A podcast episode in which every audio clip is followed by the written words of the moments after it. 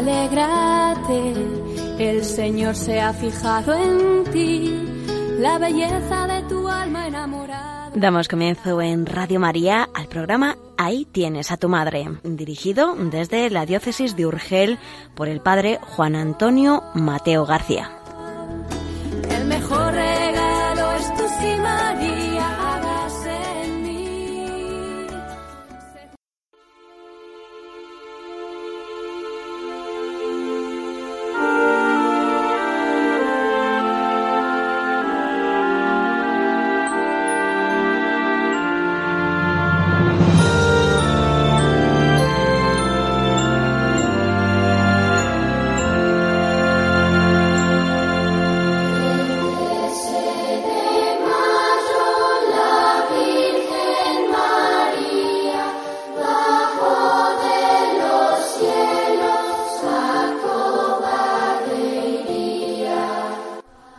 Estimados en María, bienvenidos al programa Ahí tienes a tu madre, que pretende ser una introducción a la Mariología, a cargo del doctor Juan Antonio Mateo, presbítero de la diócesis de Urgel, y quien les habla, Conchicit, colaboradora del programa.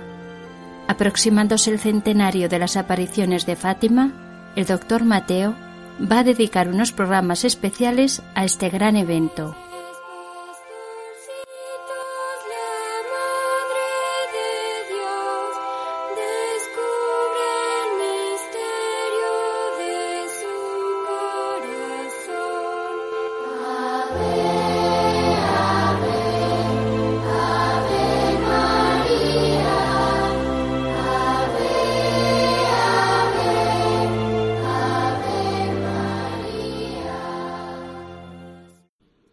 Queridos oyentes de este programa sobre la Santísima Virgen, vamos a iniciar una serie de programas, calculo que tres, sobre el mensaje de Fátima. Estamos a las puertas del centenario y creo que vale la pena que reflexionemos sobre este llamado extraordinario de la Virgen María para nuestros tiempos. Quiero iniciar la primera parte de este programa citando literalmente unas palabras que escribió Lucía, la última vidente fallecida de Fátima, donde ella recuerda en la primavera del año 1916 aquella primera aparición del ángel que precedió las apariciones de la Santísima Virgen. Así escribió la hermana Lucía.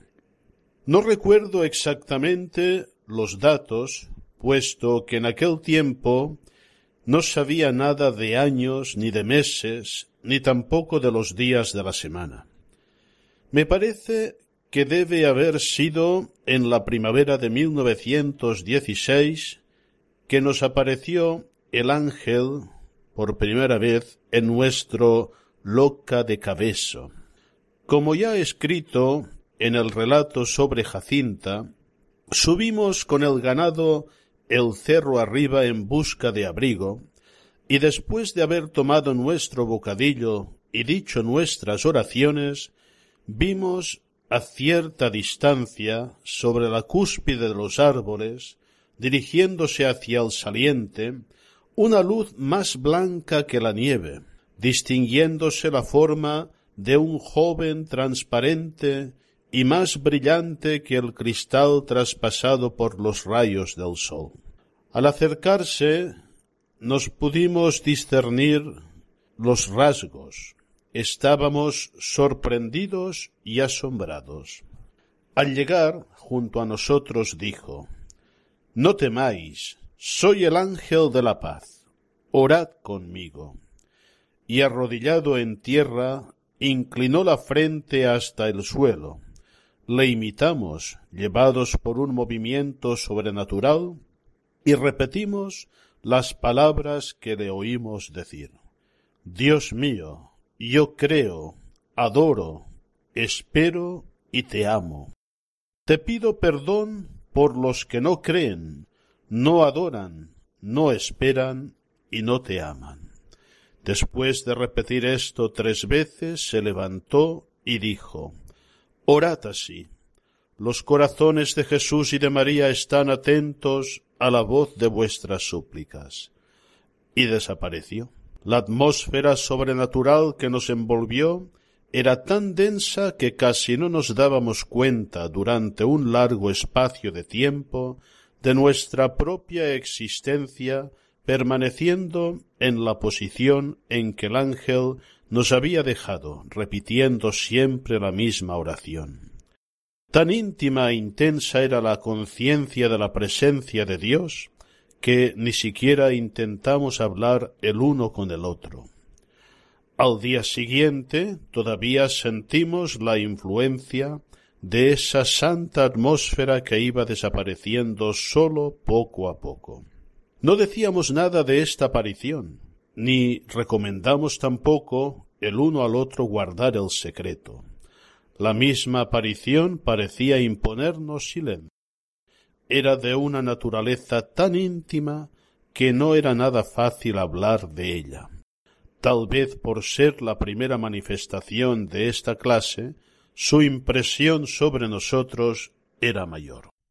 Hasta aquí el relato de Lucía, esta experiencia de una maravillosa teofanía, de una irrupción fuerte de lo sobrenatural y que precedió todo el itinerario de Fátima que vamos a ir desglosando y meditando en estos programas. Esta preciosa oración que el ángel enseñó a los niños, una oración muy recomendable, a mí me gusta rezarla a menudo, marca lo fundamental, la centralidad de Dios, de Dios que se da a conocer, que se manifiesta con sus designios salvíficos para el mundo, y al servicio de los cuales intervendrá de manera extraordinaria la Virgen María.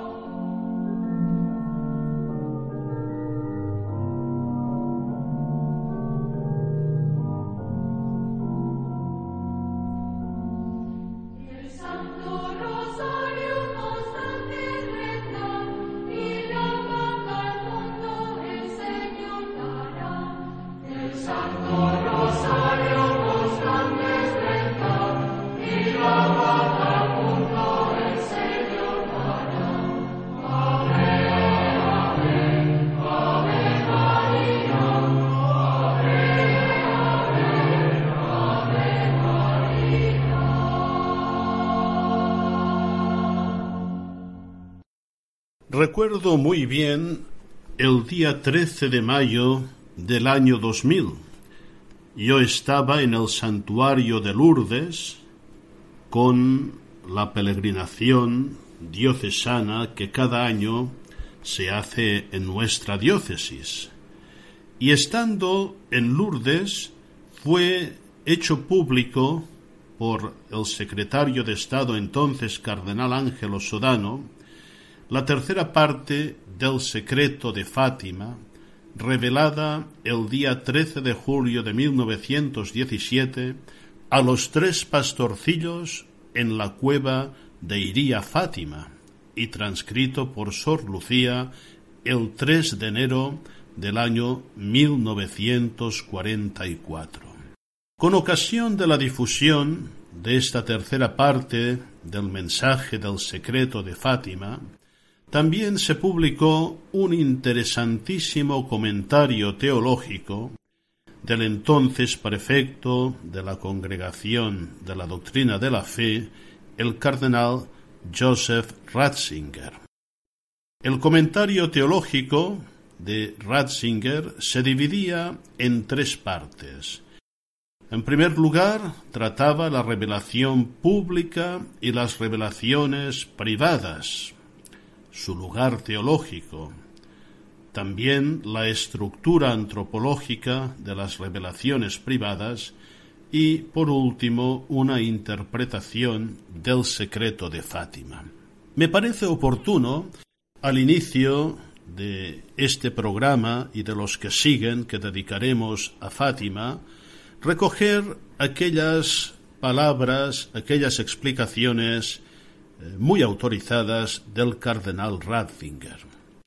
Empezaba diciendo Ratzinger, y conviene recordarlo, que el término revelación pública designa la acción reveladora de Dios destinada a toda la humanidad y que ha encontrado su expresión literaria en las dos partes de la Biblia, el Antiguo y el Nuevo Testamento.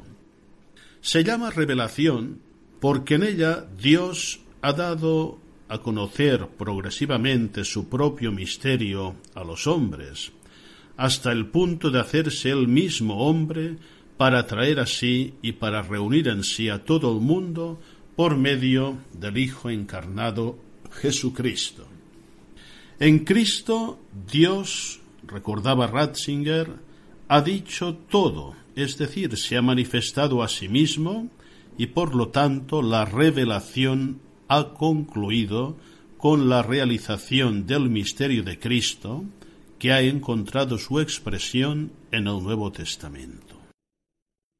En cambio, la revelación privada se refiere a todas las visiones y revelaciones que tienen lugar una vez terminado el Nuevo Testamento, y esta es la categoría dentro de la cual debemos colocar el mensaje de Fátima.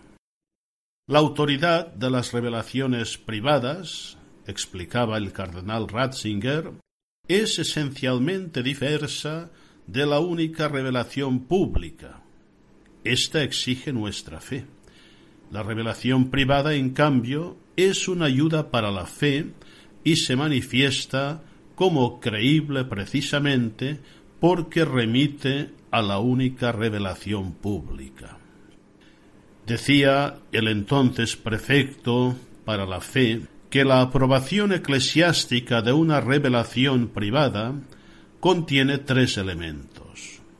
El mensaje en cuestión no contiene nada que vaya contra la fe y las buenas costumbres.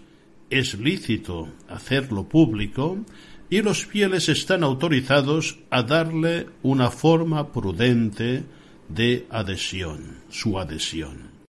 Decía Ratzinger que un mensaje así puede ser una ayuda válida para comprender y vivir mejor el Evangelio en el momento presente.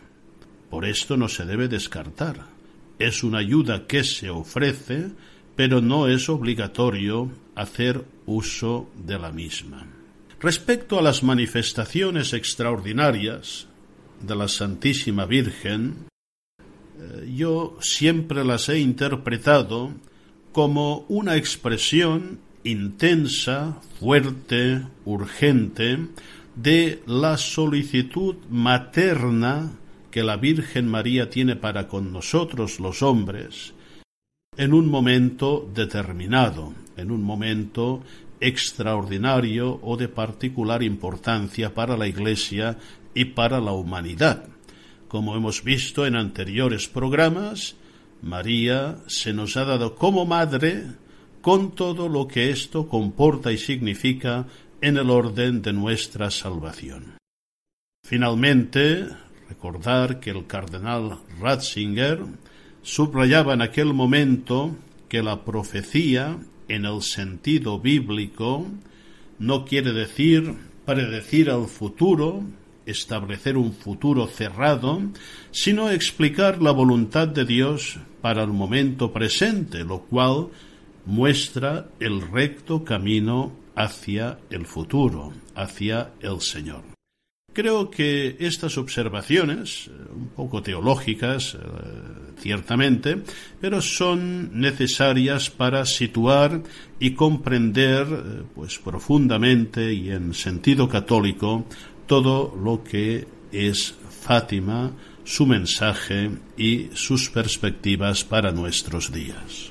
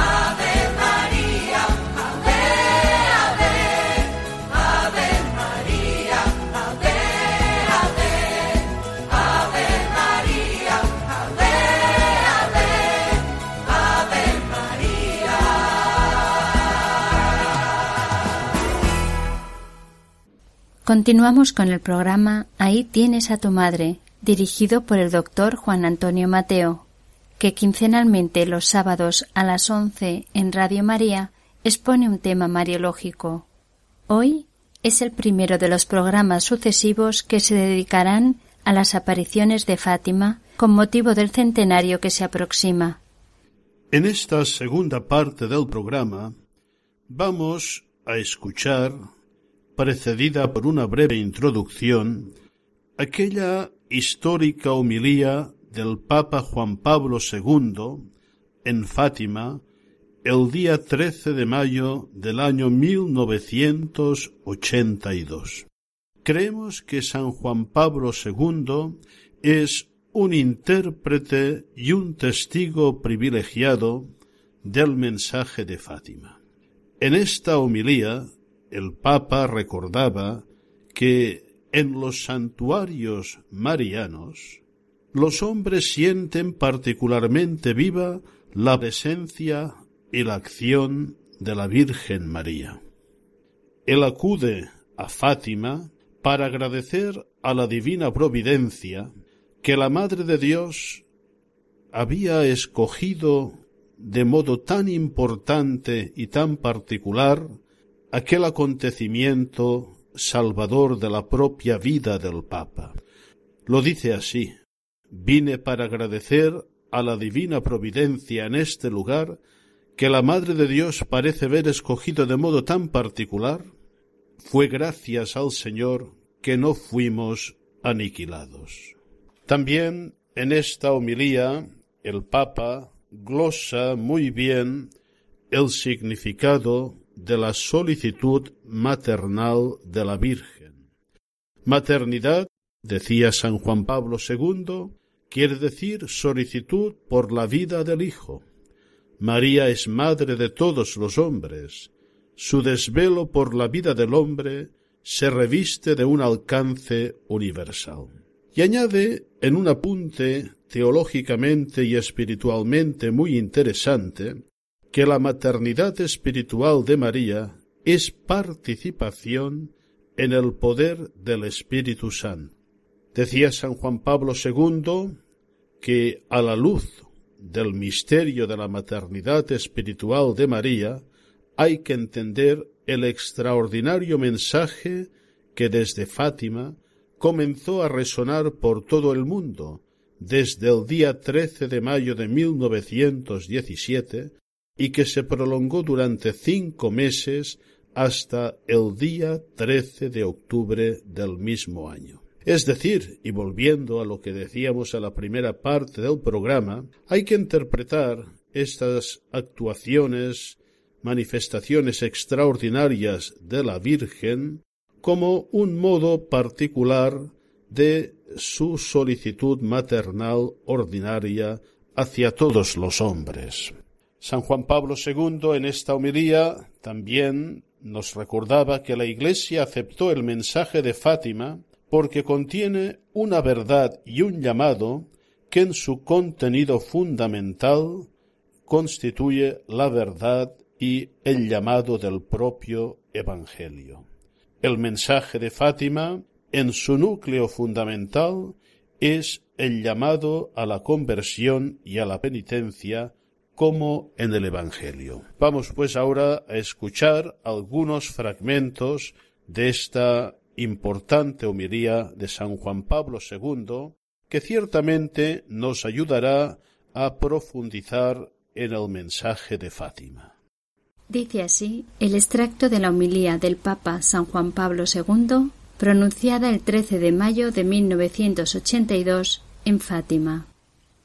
Y a partir de aquel momento el discípulo la recibió en su casa. Este fue un testamento maravilloso. Al dejar este mundo, Cristo dio a su madre un hombre que fuese para ella como un hijo, Juan. A ella lo confió, y en consecuencia de esta donación y de este acto de entrega, María se tornó madre de Juan. La madre de Dios se tornó madre del hombre, y a partir de aquel momento Juan la recibió en su casa. Juan se tornó por voluntad de Cristo en el Hijo de la Madre de Dios. Y en Juan todos y cada uno de los hombres se tornaron hijos de ella.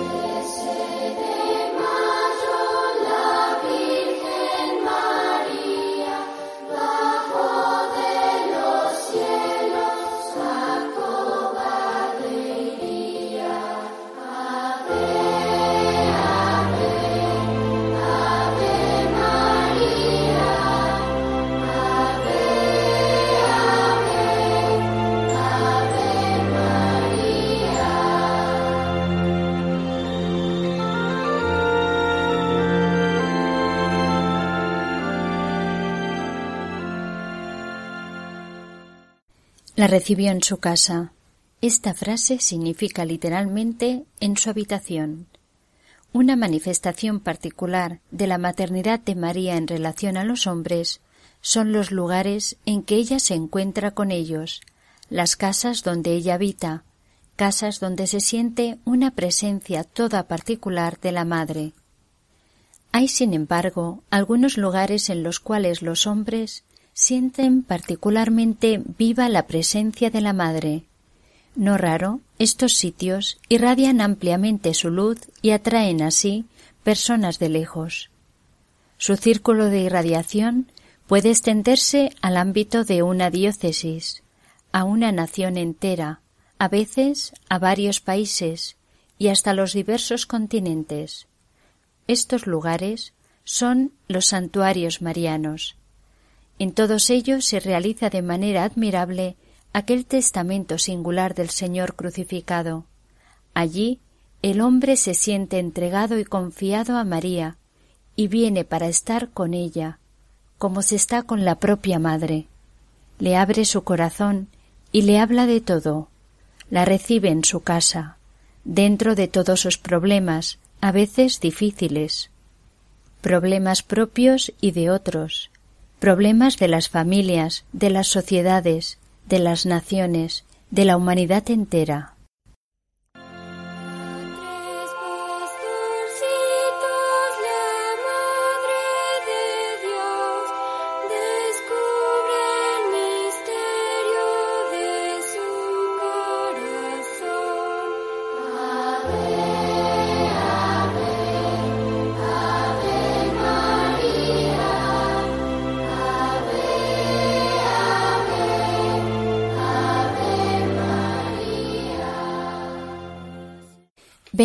Aquí porque exactamente en este mismo día del mes, el año pasado, se daba en la plaza de San Pedro, en Roma, el atentado a la vida del Papa, que misteriosamente coincidía con el aniversario de la primera aparición en Fátima, la cual se verificó el 13 de mayo de 1917.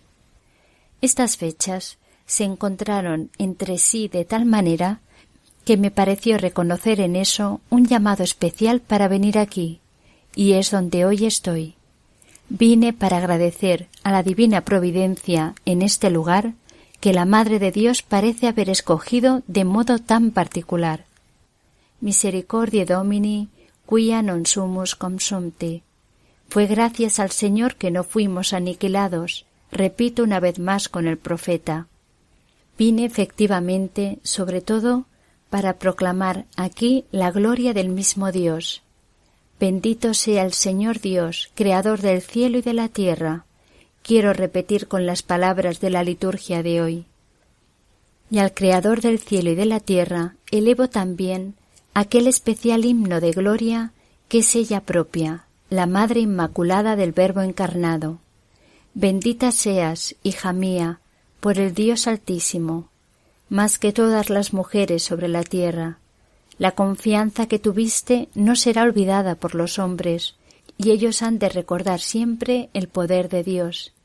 Así Dios te enaltezca eternamente.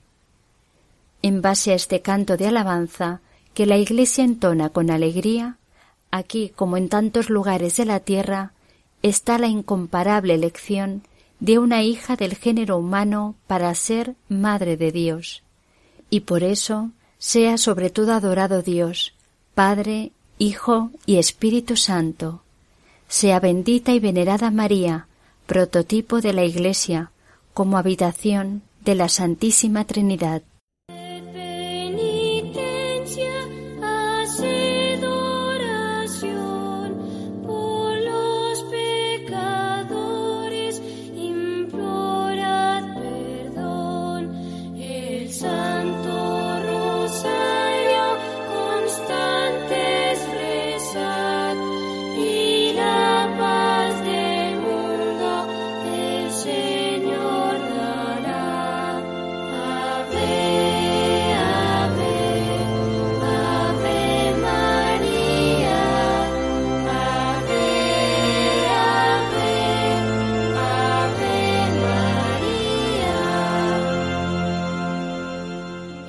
A partir de aquel momento en que Jesús, al morir en la cruz, dijo a Juan, He aquí a tu madre, y a partir del momento en que el discípulo la recibió en su casa, el misterio de la maternidad espiritual de María tuvo su realización en la historia con una amplitud sin límites.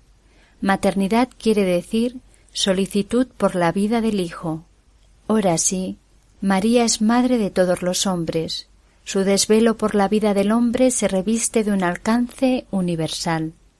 La dedicación de cualquier madre abarca al hombre todo. La maternidad de María tiene su inicio en los cuidados maternos con Cristo. En Cristo, a los pies de la cruz, ella aceptó a Juan, y en él aceptó a todos los hombres y al hombre totalmente. María abraza a todos, con una solicitud particular en el Espíritu Santo. Es Él, efectivamente, aquel que da la vida, como profesamos en el credo, y Él que da la plenitud de la vida con apertura para la eternidad. La maternidad espiritual de María es, pues, participación en el poder del Espíritu Santo, en el poder de aquel que da la vida, y es al mismo tiempo el servicio humilde de aquella que dice de sí misma He aquí la sierva del Señor a la luz del misterio de la maternidad espiritual de María, busquemos entender el extraordinario mensaje que desde aquí, de Fátima, comenzó a resonar por todo el mundo desde el 13 de mayo de 1917 y que se prolongó durante cinco meses hasta el día 13 de octubre del mismo año.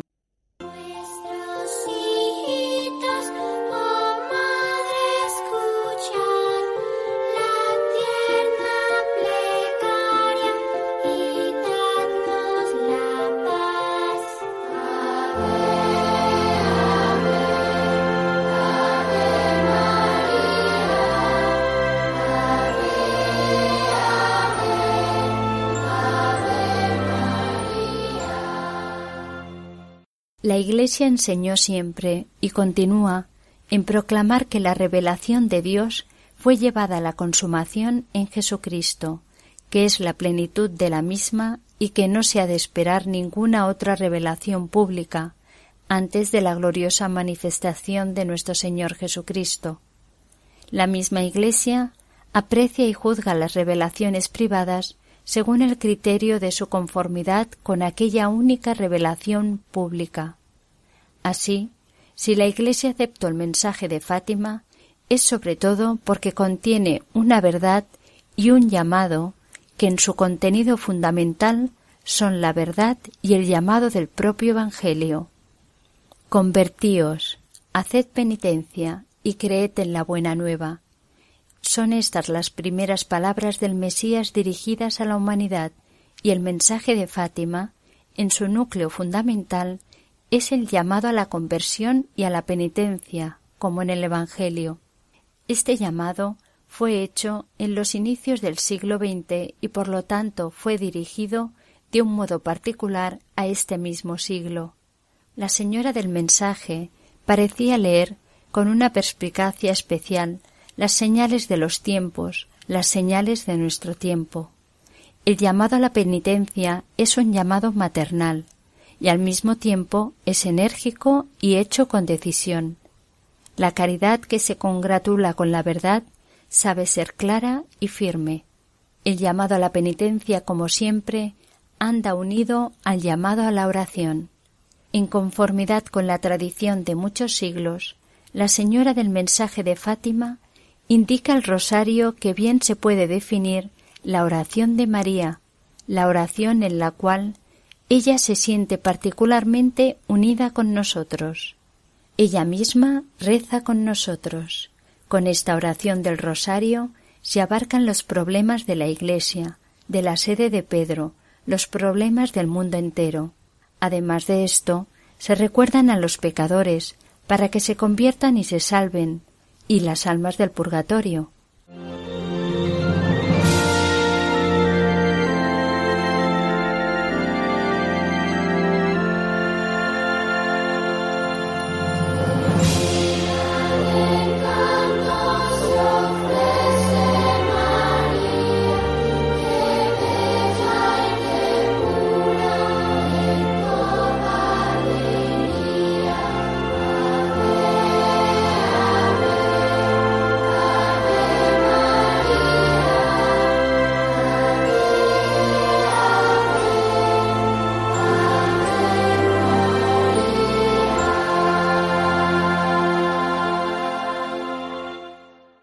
Están escuchando el programa Ahí tienes a tu madre, dirigido por don Juan Antonio Mateo.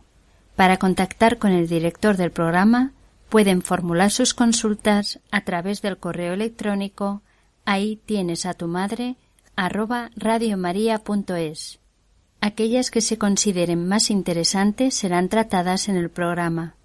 Les rogamos que sean consultas referentes a la temática que se trata, es decir, todo aquello que se refiere a la Virgen María. En esta tercera parte del programa, el doctor Mateo analizará los llamados secretos de Fátima. El secreto consta de tres partes distintas, de las cuales voy a revelar dos. La primera fue, pues, la visión del infierno. Nuestra Señora nos mostró un gran mar de fuego que parecía estar debajo de la tierra.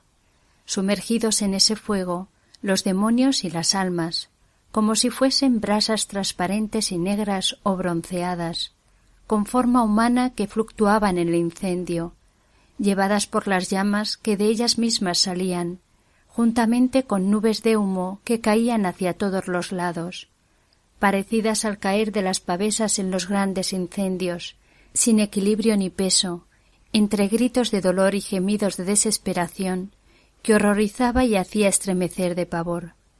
Los demonios, se distinguían por sus formas horribles y asquerosas de animales espantosos y desconocidos, pero transparentes y negros.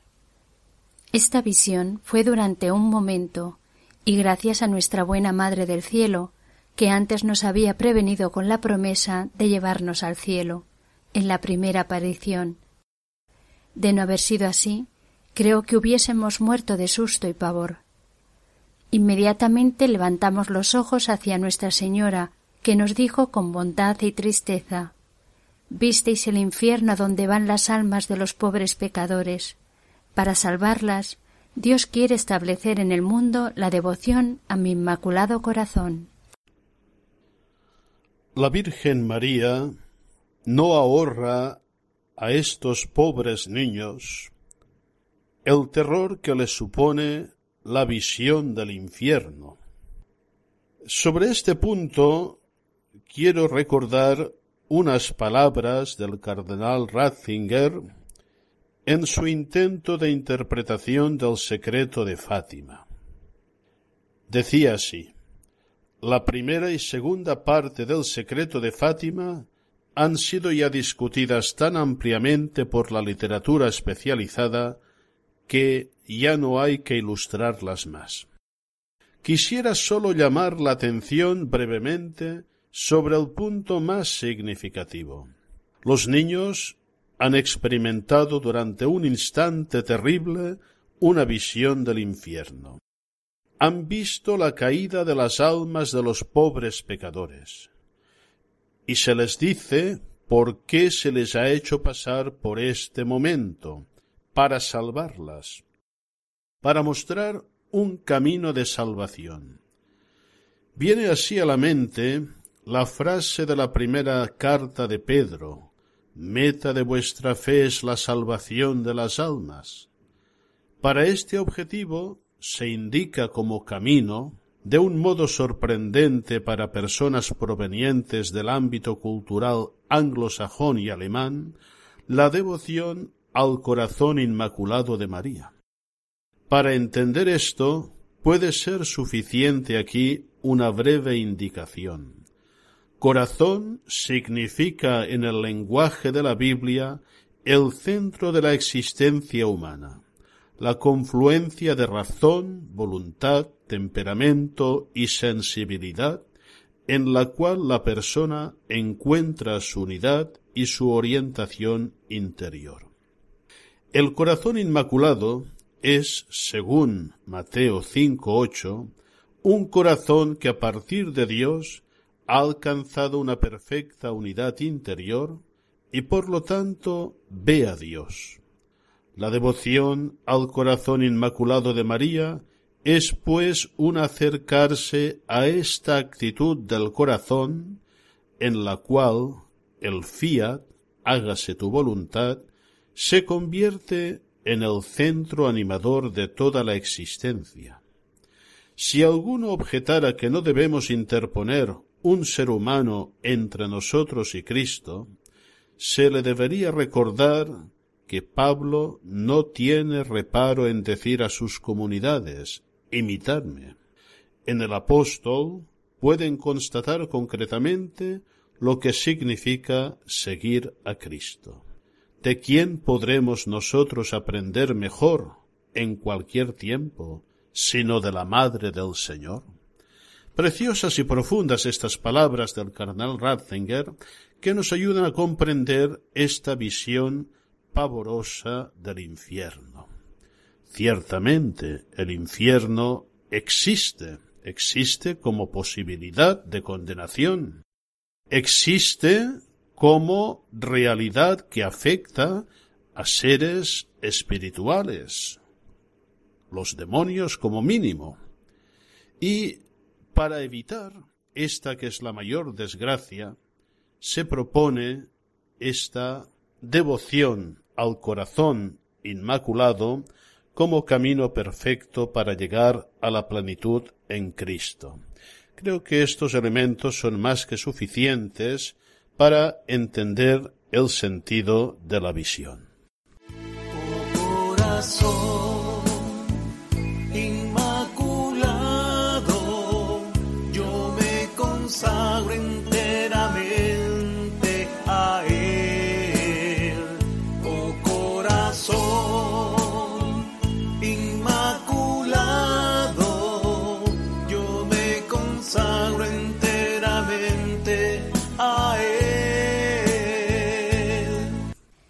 Nos despedimos deseándoles un feliz día en compañía de María. Ya saben que este programa se emite quincenalmente los sábados a las once en Radio María.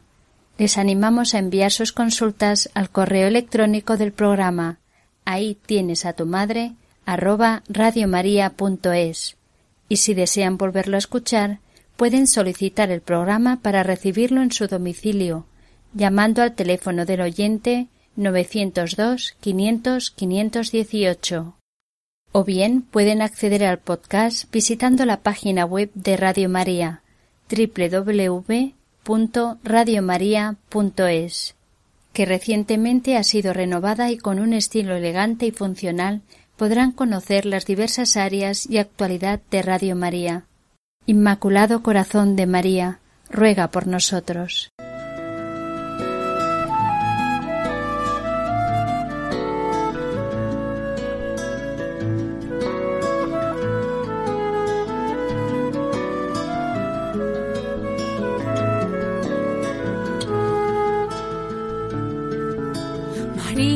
Alégrate, el Señor se ha fijado en ti. Finaliza en Radio María, ahí tienes a tu madre, un programa dirigido desde la diócesis de Urgel por el padre Juan Antonio Mateo García. Su espíritu desciende hoy y la gracia se derrama hasta llenar tu corazón. El mejor regalo es tu simaria